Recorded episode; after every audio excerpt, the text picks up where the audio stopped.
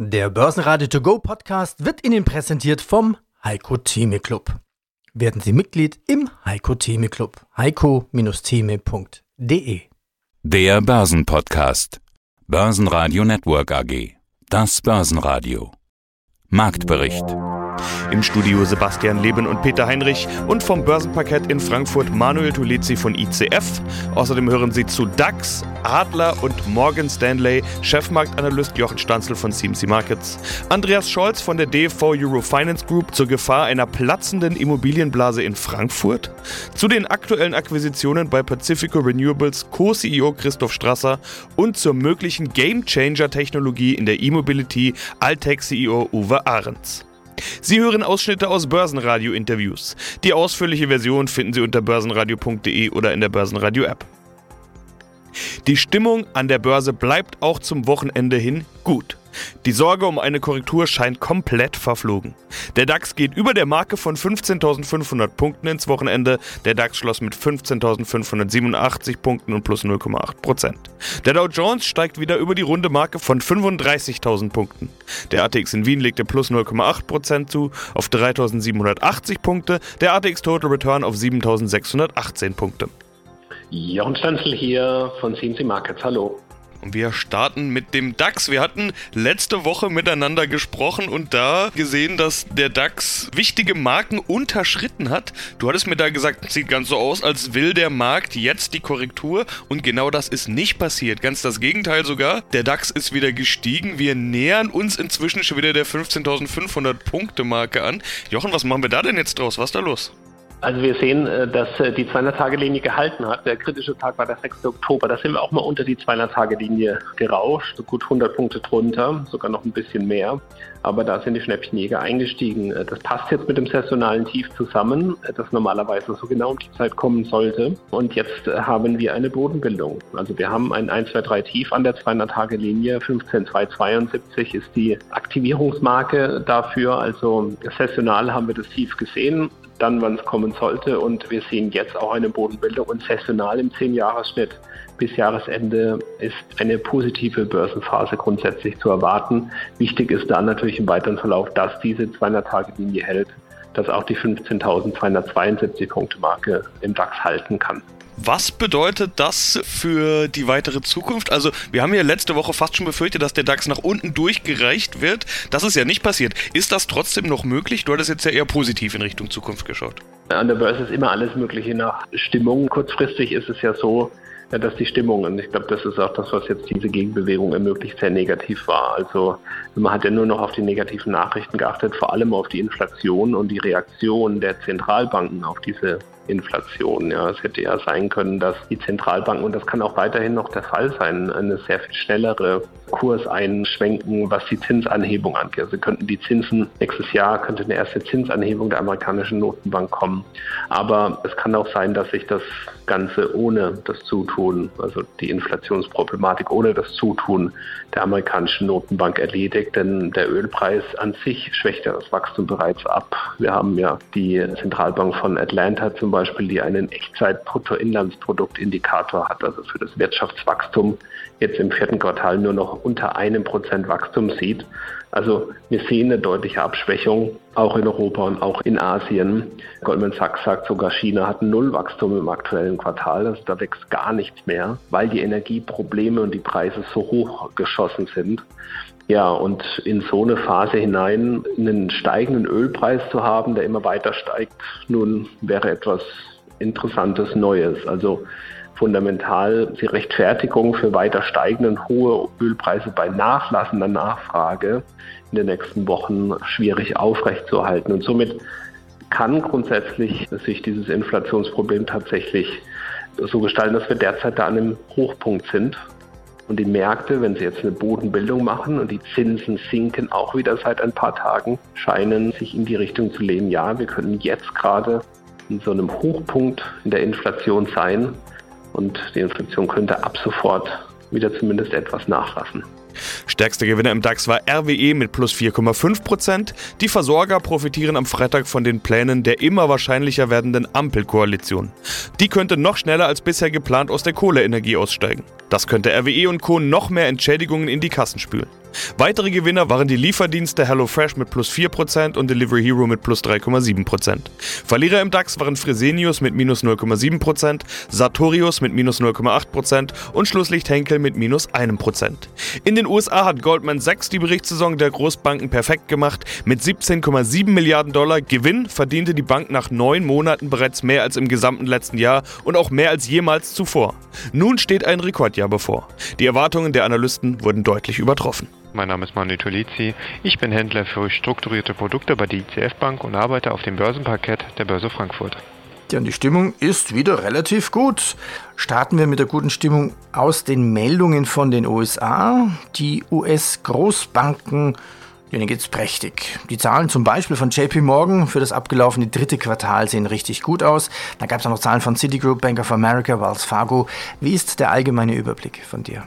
Ja, der Überblick ist hervorragend. Der Start der Berichtssaison ist in den USA geglückt und wenn du dir die Zahlen, du hast es ja gesagt, anschaust, dann war das ja ein Feuerwerk. Ganz vorne mit dabei Bank of America zum dritten Quartal 2020 hat sich quasi das Ergebnis einfach mal um 58 Prozent verbessert und das Investmentbanking brummt und das ist halt auch der Geschäftszweig, an dem am Ende des Tages die großen Gelder verdient werden. Und Gründe sehen wir momentan viele. Das ist unter anderem der Aufschwung in den USA. Das ganze Investmentbanking wird nachgefragt, Fusionsgespräche, Übernahmen, dieses ganz klassische M&A-Geschäft brummt und das führt dazu, dass es dort wirklich Geld regnet. Und da ist natürlich auch die große Frage, wie sehen denn die deutschen Banken da aus und äh, welche Geschäftszweige haben sie? Und da schauen wir doch ganz gerne immer zur Deutschen Bank und da bin ich ganz gespannt, was diese denn am 27. Oktober für Zahlen vorlegen wird. Ja, und dann haben wir noch die Berichtssaison, die wir besprechen müssen. Die US-Banken berichten allesamt gute Q3-Zahlen. Okay, es waren noch nicht alle dran, also allesamt ist vielleicht der falsche Begriff, aber die meisten kamen schon dran. Besonders plakativ könnte man jetzt mal Morgan Stanley rausgreifen. Jochen, was sagt dir da der Chart? Eine ziemlich kräftige Rallye. Also die war im März 2020 noch bei 28 Dollar ungefähr. Jetzt ist sie bei 101 Dollar angelangt und macht keine Anstalten für eine Trendwende. Kurzfristig ist das Tief vom 30. September eine wichtige Unterstützung, 96 Dollar und 30. Die haben jetzt mehrmals getestet. Da sind Käufer eingestiegen. Jetzt gute Quartalszahlen, die gemeldet wurden. Also es ist ein intakter Aufwärtstrend starke Rallye und bisher keine Hinweise auf eine Trendwende. Dafür muss man aber, wie gesagt, das Tief vom 30. September bei 96,30 Dollar beobachten. Den Tagesschlusskurs darunter, ohne dass ein neues Hoch kommt. Da wäre ein Schwächesignal. Das ist aber im Moment nicht zu sehen. Ja, mein Name ist Andreas Scholz von der DFV Eurofinance Group aus Frankfurt. Jetzt sind es noch vier Wochen bis zur 24. Eurofinance Week und da ist ja auch das Börsenradio unser Medienpartner und wir sprechen über die aktuellen Finanzplatzthemen. Ja, wohin mit dem Geld? Minuszins wollen die Banken nicht. Die ganz großen Banken, die Tresors haben, die parken das entweder in Bargeld physisch nach unten oder man gibt es natürlich aus für die Wirtschaft, das ist gut, oder vielleicht auch für Immobilien. Das viele billige Geld treibt ja aber vor allem jetzt die Immobilienpreise. Die Gefahr von Blase steht im Raum. Eine aktuelle Studie zeigt jetzt, das Blasenrisiko ist in Frankfurt besonders groß. Stimmt das wirklich? Trotz den ganzen Import der Brexit-Firmen, die von der Insel nach Frankfurt gekommen sind? Ich habe noch keinen dieser sogenannten Brexit-Banker gesehen, Peter. Es ist ja immer die Rede von den vielen Brexit-Bankern. Da war mal die Rede von mindestens 10.000, die nach Frankfurt kommen sollten. Gut, es kam auch noch Corona dazwischen. Viele sind offensichtlich im Homeoffice stecken geblieben, aber Spaß beiseite, es ist nicht der große Brexit. Boom, da. Das müssen wir ganz ehrlich anerkennen. Wir haben eher einen gewissen Wegzug, weil die Preise so stark gestiegen sind, aus Frankfurt raus in die Vororte, wo man sich Wohnen noch leisten kann. Und natürlich spielt auch Corona eine Rolle. Wir werden auch wahrscheinlich mittel- und langfristig einen höheren Anteil Homeoffice-Aktivitäten haben. Ja, braucht es dann noch die vielen großen Flächen. Und braucht es noch diese Top-Wohnungen, diese vielen, vielen fast unbezahlbaren Top-Wohnungen in Frankfurt. Also der Bevölkerungszuwachs ist ein bisschen wieder zurückgegangen. Im Vergleich zum Vorjahr gab es gar keinen Zuwachs in Frankfurt. Und jetzt ist die große Frage die, droht da möglicherweise die Blase zu platzen? Wir wissen von der Börse, Blasen kann man zwar diskutieren, man kann sie projizieren, aber es ist noch nie jemand gelungen, wirklich das Platzen einer Blase zu prognostizieren, jedenfalls das genaue Timing. Jetzt gibt es da einen Index, das ist ganz interessant, der nennt sich Global Real Estate Bubble Index und der wird einmal im Jahr von äh, den Kollegen sozusagen hier von der UBS aufgesetzt. Und äh, es sieht bedrohlich aus für Frankfurt. Frankfurt scheint die heißeste Immobilienstadt in der Welt zu sein. Also noch heißer als Zürich, noch heißer als Hongkong, Singapur, London und New York. Der Indexwert liegt bei 2,2 und die Strategen, die Analysten der UBS sagen, alles über 1,5 ist heiß. Bedeutet Blasenrisiko. Jetzt ist man sogar über 2 bei 2,2. München hat nur in Anführungsstrichen 1,8. Also auch da gibt es ein Blasenrisiko. Aber Frankfurt mit 2,2 ist noch viel heißer als München. Und ähm, Werte, die Werte für London und New York sind sogar darunter. Also das könnte eine ganz, ganz spannende, interessante Geschichte sein. Und da machen sich natürlich einige Banken jetzt schon Sorgen, weil, A, du hast es gesprochen, das Geld ist billig, Kredite waren günstig, man hat sich hoch verschuldet.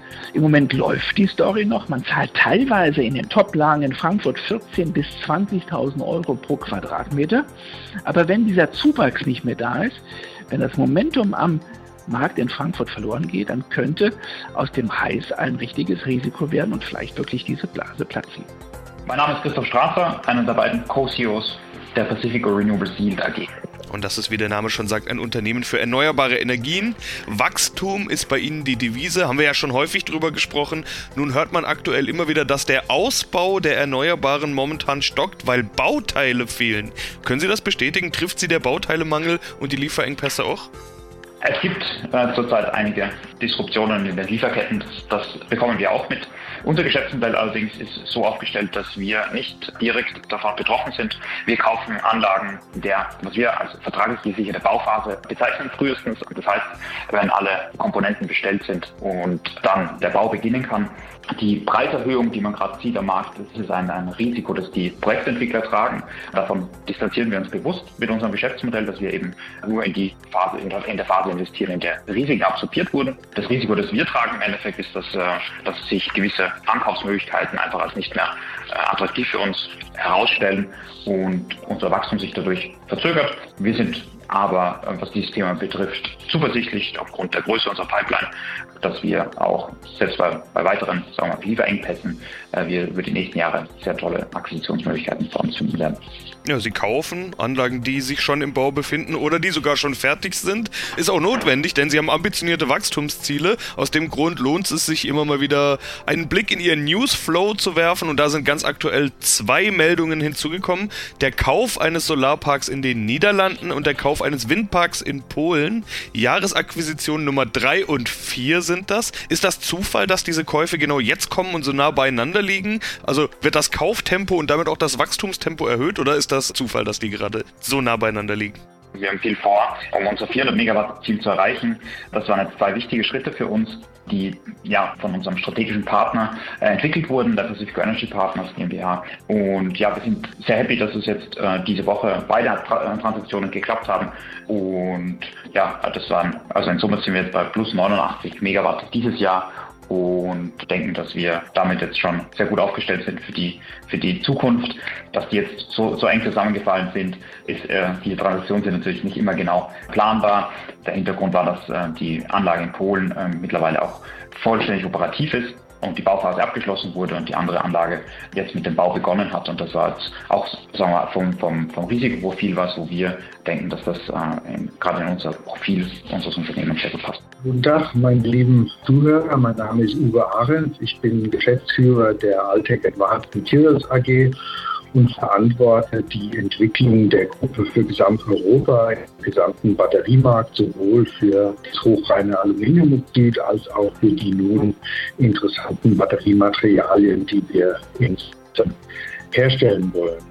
Und da haben Sie schon ein paar ganz wichtige Stichworte genannt, um die es bei Ihnen geht. Es geht um Batterien, es geht um E-Mobility. Das ist natürlich eines der ganz großen Themen der Stunde. Da muss man sich irgendwie auch abheben von der Konkurrenz und Sie tun das, indem Sie eine ganz besondere Technologie anbieten. Es geht um spezielle Beschichtungen, so viel schon mal vorab. Sie nennen das in einer Präsentation potenzielle Game Changer Technologie. Da wird man natürlich sofort hellhörig. Was ist daran denn der Game Changer?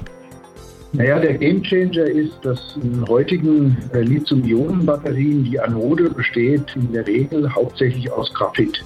Die Zukunft, wie auch Elon Musk im Battery Day gesagt hat, liegt im Silizium. Das Silizium hat die zehnfache Speicherkapazität bei geringeren Kosten. Das ist natürlich ein Gamechanger, den wir umsetzen wollen. Das Problem, dieser technologische Quantensprung, der ist technisch bekannt, wissenschaftlich, aber industriell noch nicht umsetzbar weil die Methoden, die dort angewendet werden, sind einfach viel zu aufwendig, viel zu teuer. Und wir bei Alte, wir haben ein einfaches oder relativ einfaches nasschemisches Verfahren, bei dem wir Silizium in die Anode, in die Graphitanode mit keramischer Beschichtung einbringen können.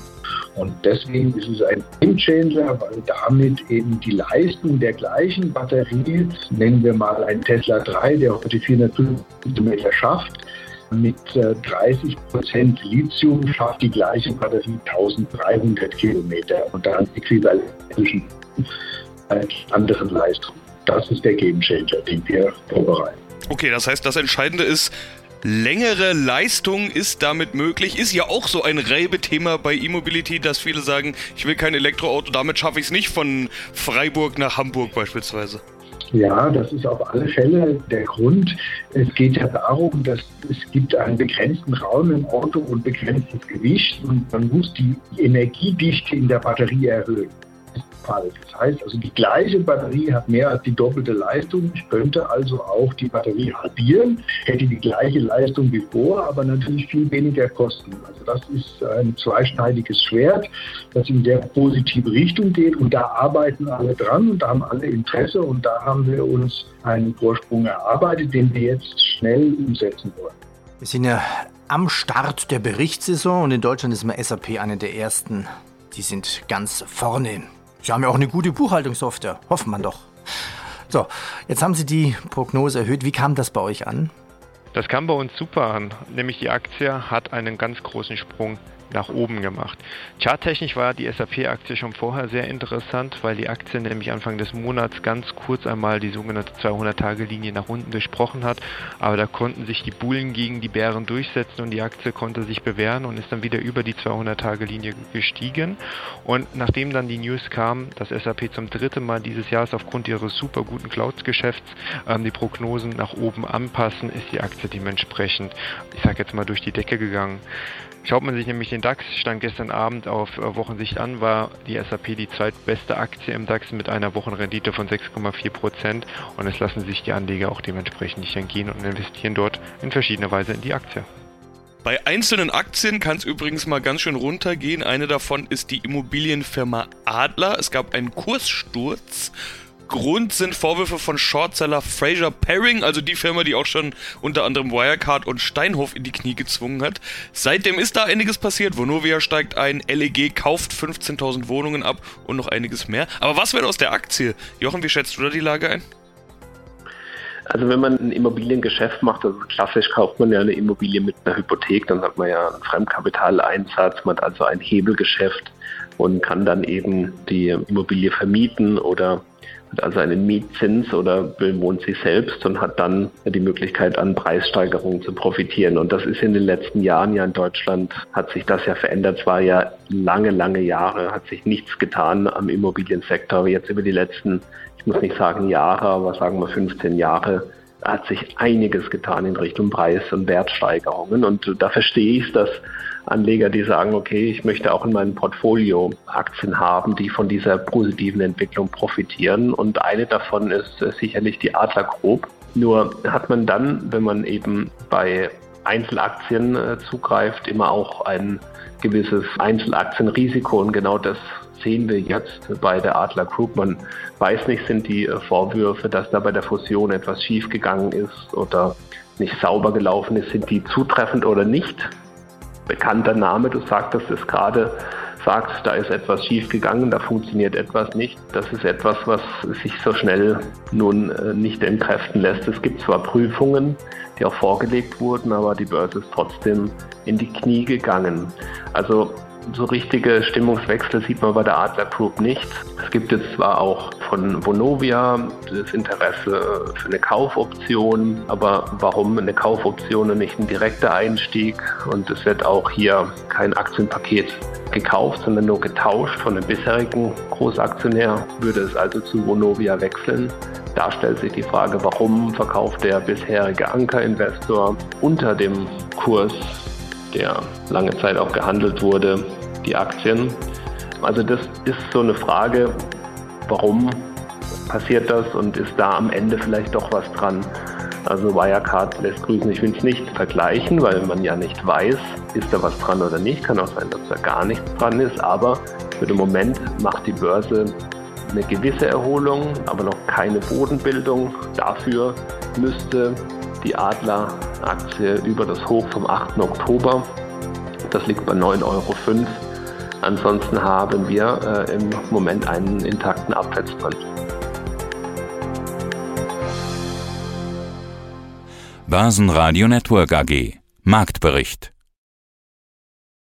Der Börsenradio To Go Podcast wurde Ihnen präsentiert vom Heiko Theme Club. Werden Sie Mitglied im Heiko Theme Club. heiko-theme.de D.